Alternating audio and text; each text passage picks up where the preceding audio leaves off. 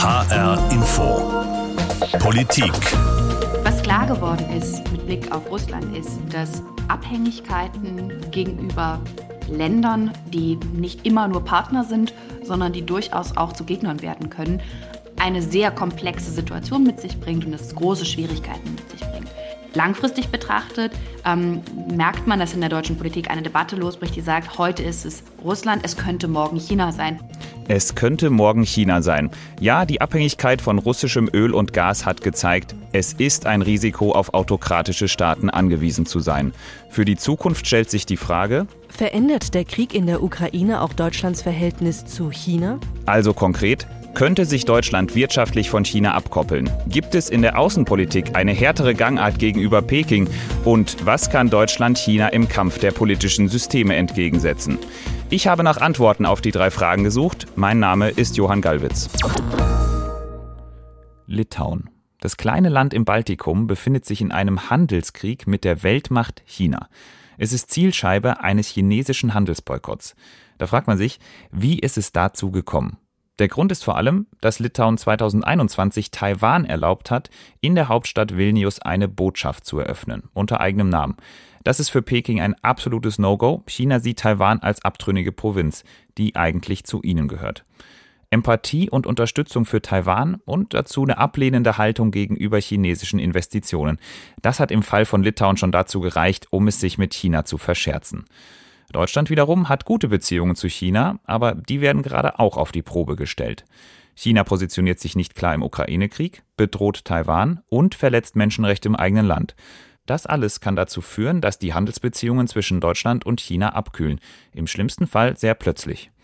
Litauen konnte das gut abfedern. Es war schon vor dem Konflikt wirtschaftlich unabhängig von China.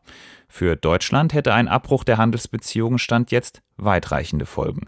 Womit wir angekommen sind bei Frage 1. Überdenkt Deutschland seine Handelsbeziehungen zu China angesichts des Kriegs in der Ukraine? Ich bin kein Experte, was das angeht, aber das ist Max Zenglein. Er ist Chefökonom am Mercator Institut für China-Studien und forscht seit vielen Jahren zu wirtschaftlichen Fragen rund um China.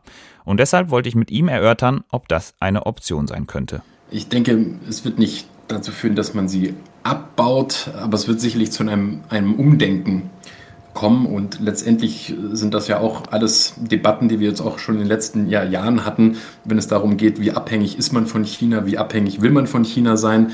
Jetzt hat man mit dem Krieg in der Ukraine und mit Russland einen Präzedenzfall, was das tatsächlich in der Umsetzung auch bedeutet und wie schmerzhaft es sein kann und äh, wo es gewisse rote Linien gibt. Insofern äh, wird das sicherlich dahingehend nicht nur bei den, nicht nur bei der Regierung, sondern auch bei den Unternehmen zu einem Umdenken kommen und einer neuen Einschätzung der eigentlichen Risiken. Da bin ich jetzt äh, gespannt. Was heißt denn Umdenken? Was kann das konkret bedeuten? Die Themen waren ja, die wir auch in den letzten Jahren hatten, waren, wie abhängig ist man in der Lieferkette, wie abhängig ist man bei bestimmten Komponenten aus China. Wir hatten es äh, bei der Maskenthematik, aber es gibt ja auch zum Beispiel auch äh, im, Bereich der Pharmazie einige zu, äh, ähm, ja, einige Güter, die da aus China kommen oder vor allem auch bei ja, Metallen, ähm, also wichtige Grundstoffe, die man äh, hier für die Industrie braucht.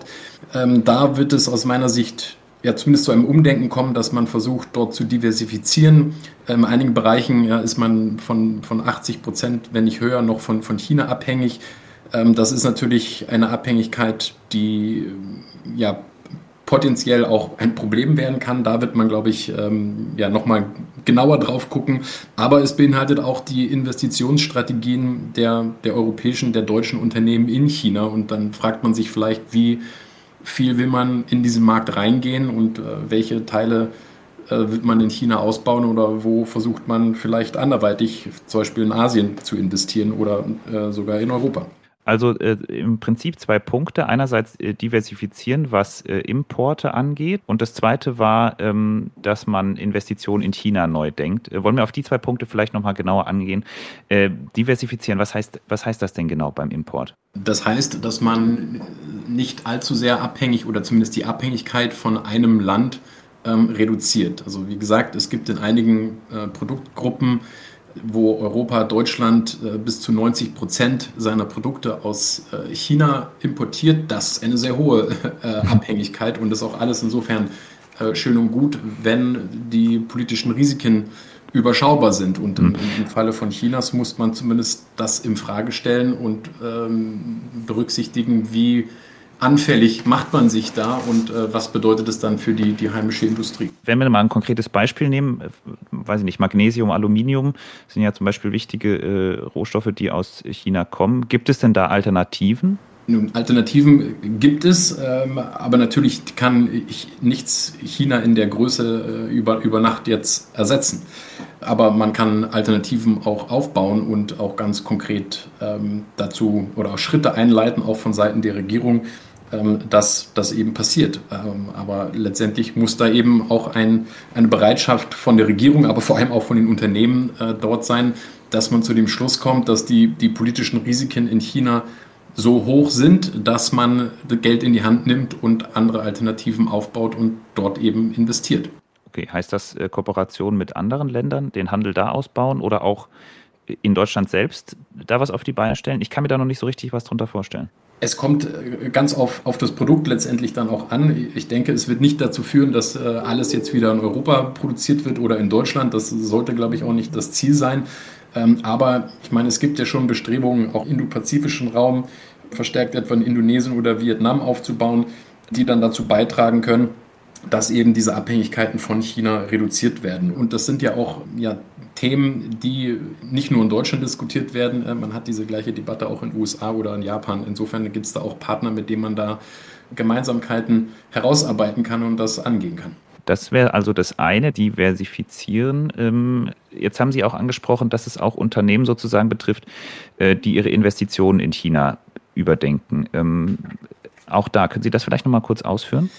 Ja, also der, der Krieg in der Ukraine hat, glaube ich, eines ganz klar äh, auch den Unternehmen vor Augen geführt, dass ja, engere und tiefe Wirtschaftsbeziehungen ihre Grenzen haben, wenn es darum geht, politische Differenzen zu überbrücken.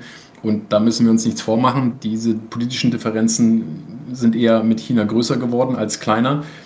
Das heißt, da wird man jetzt auch sich überlegen, ja, wie tief will ich in den chinesischen Markt rein? Äh, muss ich vielleicht das äh, Wachstumspotenzial, das der chinesische Markt meiner Industrie, meinem Unternehmen bietet, überdenken? Und ähm, ja, wo ist meine Schmerzlinie? Wie viel Umsatz will ich in China generieren? Ähm, wie viel meines Investments soll nach China äh, gehen?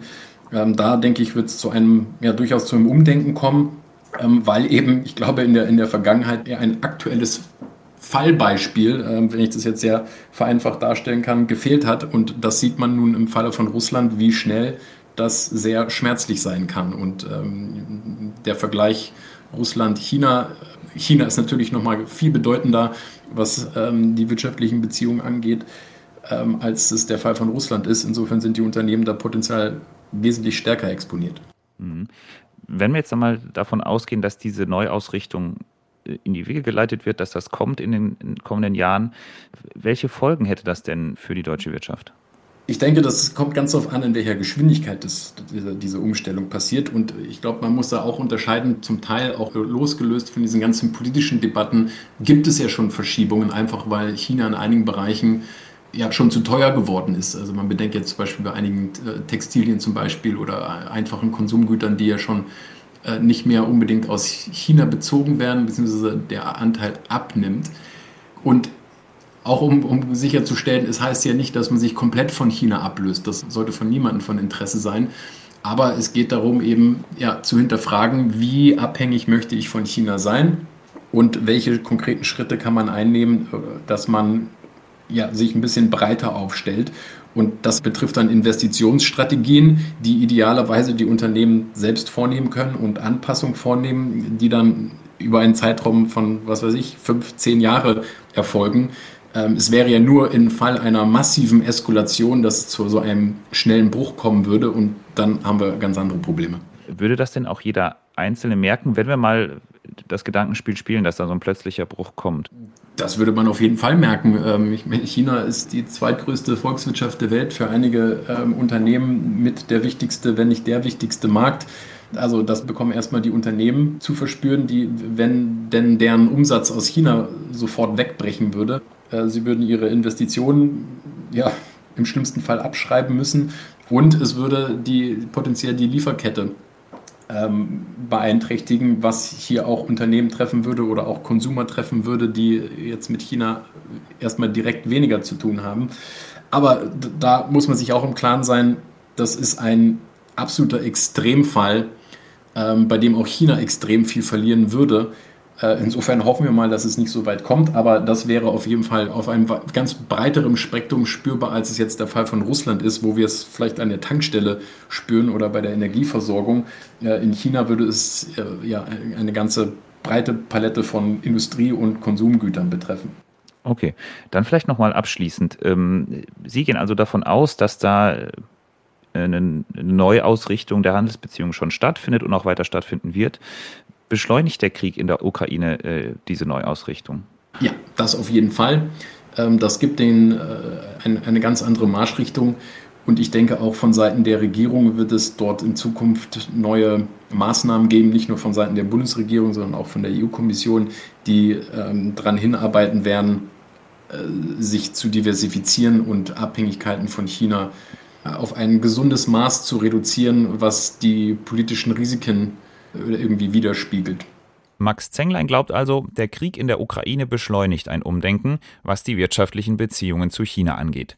Die Strategien? Mehr und unterschiedliche Lieferanten außerhalb von China und Investitionen in und aus China überdenken. Jetzt rede ich die ganze Zeit von der Abhängigkeit Deutschlands von China. Ich habe aber noch gar nicht begründet, warum das so ist. Dafür sprechen zwei zentrale Punkte. Erstens, die deutsche Wirtschaft kann nicht ohne Importe aus China. Und das betrifft nicht nur einen Bereich wie bei Russland die Energie, sondern fast alle Branchen. Aus keinem anderen Land importiert Deutschland so viel wie aus China. Importiert werden dabei vor allem Elektronik und elektrische Geräte, Autos und chemische Erzeugnisse für die Industrie. Das steht im neuesten Bericht des Statistischen Bundesamts. Zweitens, Deutschland verkauft auch extrem viel nach China. Im letzten Jahr waren das Waren für 103 Milliarden Euro. Das ist fast viermal so viel wie das, was man nach Russland verkauft. Ein Beispiel, VW hat letztes Jahr 3,3 Millionen Autos nach China exportiert. Das ist mehr als ein Drittel von allen Autos, die VW überhaupt verkauft. Ja, und aus solchen Gründen sprechen eben Experten davon, dass Deutschland weniger abhängig werden sollte. Aber wer ist dafür verantwortlich, dass das jetzt auch gemacht wird? Eine Neuausrichtung ist nicht nur Aufgabe der Wirtschaft, sondern auch der Regierung. Die Handelsbeziehungen mit China hängen ganz stark von der Außenpolitik ab. Und damit zu Frage 2.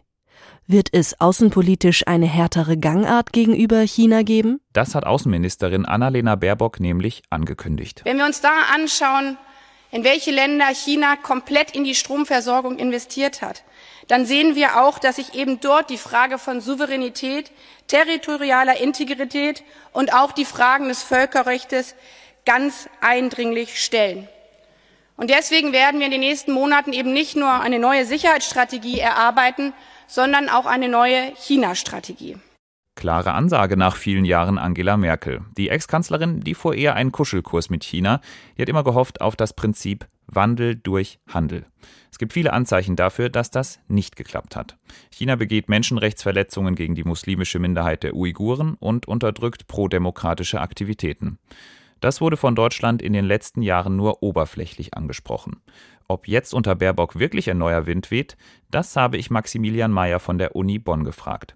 Er ist Juniorprofessor für internationale Beziehungen und hat auch drei Jahre lang in Shanghai dazu geforscht. Die Tonänderung, glaube ich, die ist schon ziemlich deutlich geworden in der neuen Regierungskoalition.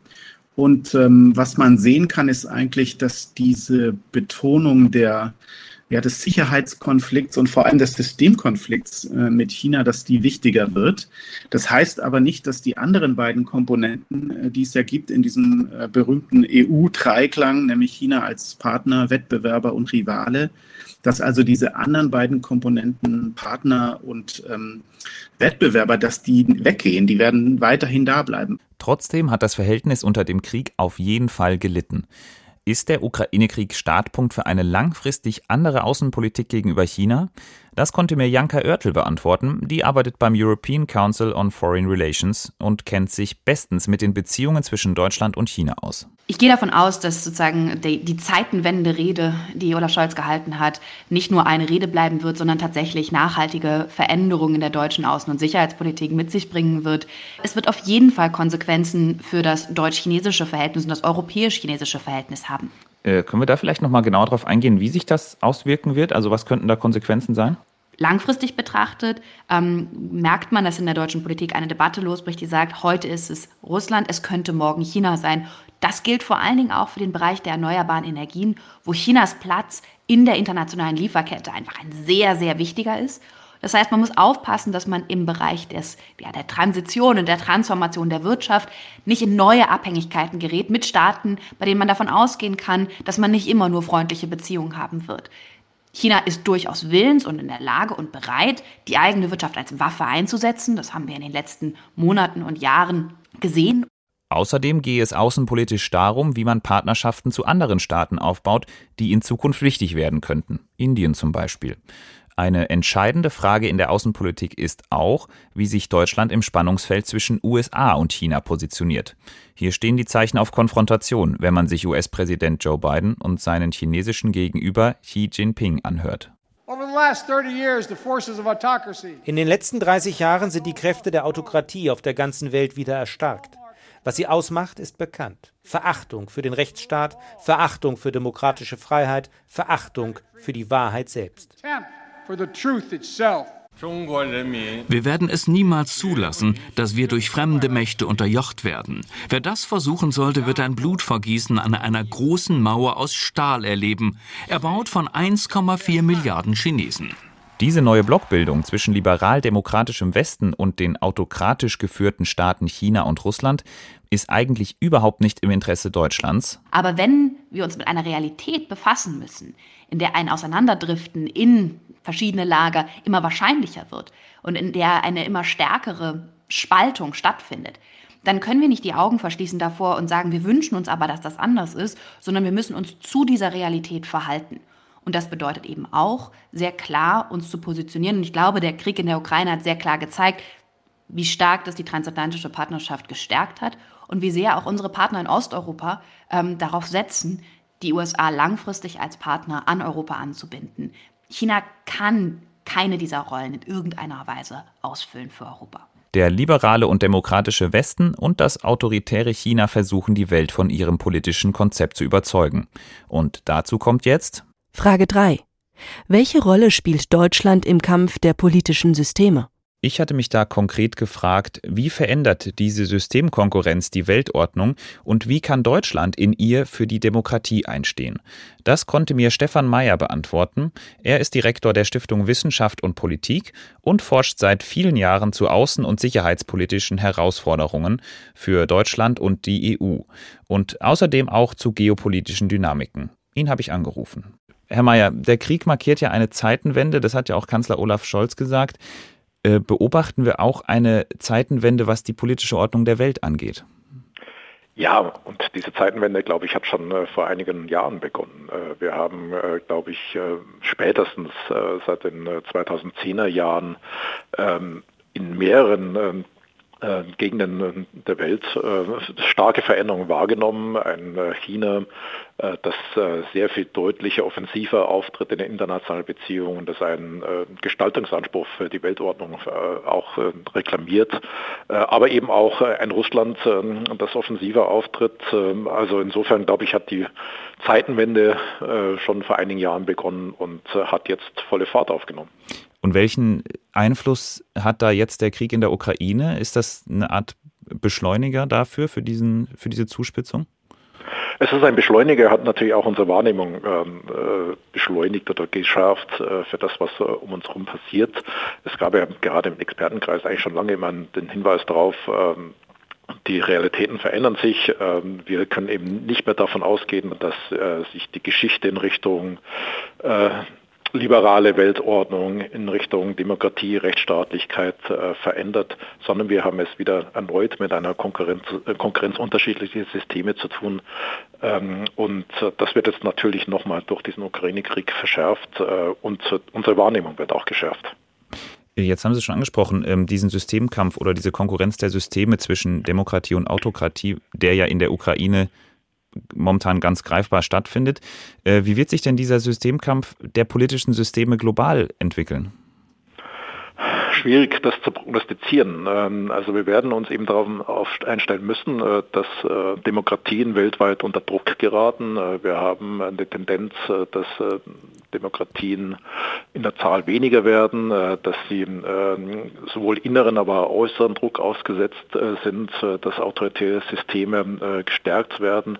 Das kann man natürlich vor allem an China festmachen, die gerade in den vergangenen 10, 15 Jahren den Eindruck hatten, dass sie sehr, sehr besser in der Lage sind, mit äh, großen Herausforderungen zurechtzukommen. Das fing mit der Finanzmarktkrise 2007, 2008 an. Äh, das wurde äh, verstärkt mit Sicherheit ähm, durch die Pandemie, durch die Erfahrungen, die wir daran gemacht haben, wie effektiv wir in der Bekämpfung dieser Pandemie sind. Und daraus leitet gerade China eine Überlegenheit des eigenen Systems ab und eine Schwäche der Demokratien und äh, trägt deswegen sozusagen diese Systemkonkurrenz sehr viel offensiver als in der Vergangenheit aus. Sehen wir denn da jetzt äh, ganz blöd gefragt einen Kalten Krieg 2.0, also so eine Blockbildung zwischen demokratisch-liberaler und äh, autokratischer Welt? Nein, ich glaube, dort sind wir noch nicht. Ähm, also ich glaube, dass gegenwärtig auch wenige Interesse haben an einer derartigen Blockbildung. Ich glaube, wenn China sich eine Weltordnung aussehen suchen könnte, dann wäre es eher eine multipolare, äh, wo es eben äh, sich äh, Macht auf mehrere Pole verteilt, wo sie natürlich einer der größten sind, wenn nicht sogar der größte. Aber China kann aus meiner Sicht äh, aus rein wirtschaftlichen Entwicklungsgründen heraus kein Interesse an einer Blockbildung äh, haben. China ist wirtschaftlich extrem stark vernetzt, profitiert ja auch gerade mit, äh, von dem Handel und dem Austausch äh, mit Demokratien, mit äh, Europa und mit den USA. Also eine Blockbildung, ähnlich wie wir sie im Kalten Krieg haben, kann aus meiner Sicht nicht im Interesse Chinas sein. Äh, jetzt haben Sie das, äh, eine, eine multipolare Weltordnung angesprochen. Können Sie noch mal äh, konkret erklären, was, was das bedeuten würde? Ja, eine multipolare Weltordnung aus Sicht Chinas wäre mit Sicherheit zwei Pole gesetzt, nämlich China und die USA. Und dann hofft man darauf, dass äh, die EU sozusagen die Rolle eines eigenständigen Pols übernehmen würde. Und dann würde man wahrscheinlich weitere sehen in Russland und Indien. Und die würden dann gemeinsam die Weltordnung ähm, gestalten, äh, allerdings eben mit dem Versuch, äh, die systemischen Unterschiede auszugleichen. Ähm, also wir haben ja in mehreren Bereichen große Unterschiede, nicht nur in dem Fall Demokratie und äh, ein autoritäres System. Wir haben sie zwischen dem chinesischen Staatskapitalismus und unserer marktwirtschaftlichen Ordnung. Ähm, da will mit Sicherheit China in so einer multipolaren äh, Weltordnung die Regeln, die äh, existieren, neu verhandeln und ausgleichen und ja, und die Chancen sehen Sie tatsächlich am höchsten, wenn es hier mehrere Pole gibt, äh, die sich an dieser Weltordnung beteiligen. Da würde ich jetzt gerne mal auf, auf Deutschlands äh, Rolle auch schauen, falls so eine multipolare Weltordnung entsteht. Ähm, Deutschland hat es ja bisher immer geschafft, gute Beziehungen zu China und USA zu haben. Ähm, wie könnte sich Deutschland denn in dieser Weltordnung positionieren? Also Deutschland alleine, glaube ich, äh, würde es schwerfallen, sich in dieser Weltordnung ähm, äh, zu positionieren. Deswegen ist, glaube ich, äh, das Hinwirken darauf, dass die Europäische Union eine sehr viel stärkere außenpolitische Rolle spielen muss, ähm, ja sehr wichtig und, und, und sehr richtig. Ähm, eine, äh, ein Pol Europäische Union äh, wäre natürlich sehr viel näher an den USA als an China. Also es gäbe sozusagen äh, keine gleiche Distanz zu, unter den Polen untereinander. Ähm, aber wir müssten dann eben versuchen, über unser Engagement in Institutionen wie der Welthandelsorganisation, äh, aber auch in den Vereinten Nationen, anderen multilateralen Organisationen, ähm, Regeln zum Teil eben auch neu, neu zu verhandeln und Regeln anzupassen. Das wird mit Sicherheit eine große Forderung Chinas sein, äh, um eine neue Weltordnung sozusagen, äh, eine regelbasierte etablieren zu können. Ist das denn der Weg, diese internationalen, in diesen internationalen Institutionen sozusagen stark aufzutreten für Deutschland und die EU, um relevant zu bleiben? Also wie, wie können Deutschland und die EU das schaffen, da noch eine wichtige Rolle zu spielen? Also wir haben natürlich in sehr vielen internationalen Organisationen noch eine zentrale Rolle. Wenn Sie die EU beispielsweise als internationaler Handelspartner äh, neben dem ganzen Binnenmarkt ähm, sind wir auf ungefähr gleicher Höhe äh, mit den USA. Also wir haben ein starkes wirtschaftliches Gewicht. Äh, wir haben auch in anderen internationalen Organisationen, ob das jetzt die Weltgesundheitsorganisation oder andere ist, durch unsere Finanzbeiträge auch ein äh, großes Gewicht. Äh, aber wir müssen natürlich auch, und das ist ja die Debatte, die wir für, äh, zurzeit in Deutschland führen und auch in ähm, äh, der Europäischen Union führen, auch durchaus ähm, sicherheitspolitisch handlungsfähiger werden und außenpolitisch handlungsfähiger werden. Äh, wir erleben jetzt gerade Anstrengungen sozusagen, uns innerhalb der Europäischen Union stärker abzustimmen äh, in Bezug auf äh, Verteidigungsfähigkeit äh, oder Wehrhaftigkeit, wie es die Bundesaußenministerin zuletzt genannt hat. Ähm, das ist mit Sicherheit ein Feld, wo die Europäische Union sehr viel stärker nachlegen muss. Okay, dann vielleicht noch mal eine abschließende Einschätzung. Ähm, was ich gerne noch mal hören würde, wie kann denn Deutschland beziehungsweise wir sagen die EU also für dieses demokratische und liberale System einstehen?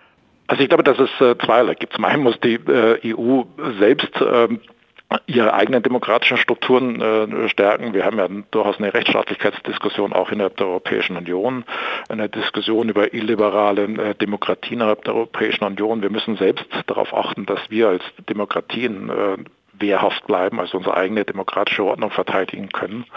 Ähm, und zum Zweiten müssen wir gerade den äh, Demokratien, die ähm, relativ äh, wenig konsolidiert sind, in Lateinamerika, in Afrika, aber auch in Asien, nach wie vor Unterstützung leisten. Äh, wir haben ja gerade diese Reformländer als privilegierte Partner identifiziert und es ist nach wie vor wichtig, diesen Ländern ähm, ja, unter die Arme zu greifen und sie auch als Reformländer äh, zu konsolidieren und zu stützen.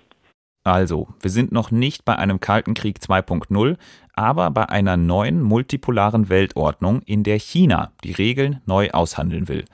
Deutschland und die EU können hier eine bedeutende Rolle spielen. Dafür müssen sie aber die eigenen demokratischen Strukturen stärken und wackelige Demokratien weltweit unterstützen. Das Fazit. Ich hatte mich gefragt, verändert der Krieg in der Ukraine unser Verhältnis zu China? Wirtschaftlich, außenpolitisch und auch, was die Konkurrenz der politischen Systeme angeht. Und nach dem, was mir die ExpertInnen gesagt haben, würde ich festhalten, ja, der Krieg beschleunigt Tendenzen, die schon vorher da waren. Deutschland will wirtschaftlich unabhängiger werden, bei Importen und Investitionen aus China wird in Zukunft wahrscheinlich genauer hingeschaut. Außenpolitisch wird der Ton gegenüber China schärfer und die Positionierung hin zu den USA deutlicher. Und in der neuen Weltordnung ist es für Deutschland und die EU immens wichtig, in Europa und weltweit Demokratien zu unterstützen. Sonst macht China das Gegenteil. Das war HR Info Politik. Wenn Sie keine unserer Folgen verpassen wollen, dann abonnieren Sie doch am besten unseren Kanal. Den finden Sie in der ARD Audiothek oder bei Spotify. Da gibt es auch noch von vergangener Woche die Sendung Angriff auf die Ukraine. Stirbt im Krieg auch die Kritik? In der ging es um unliebsame Fragen rund um den Krieg in der Ukraine, wie zum Beispiel der nach dem Azov-Regiment. Mein Name ist Johann Gallwitz.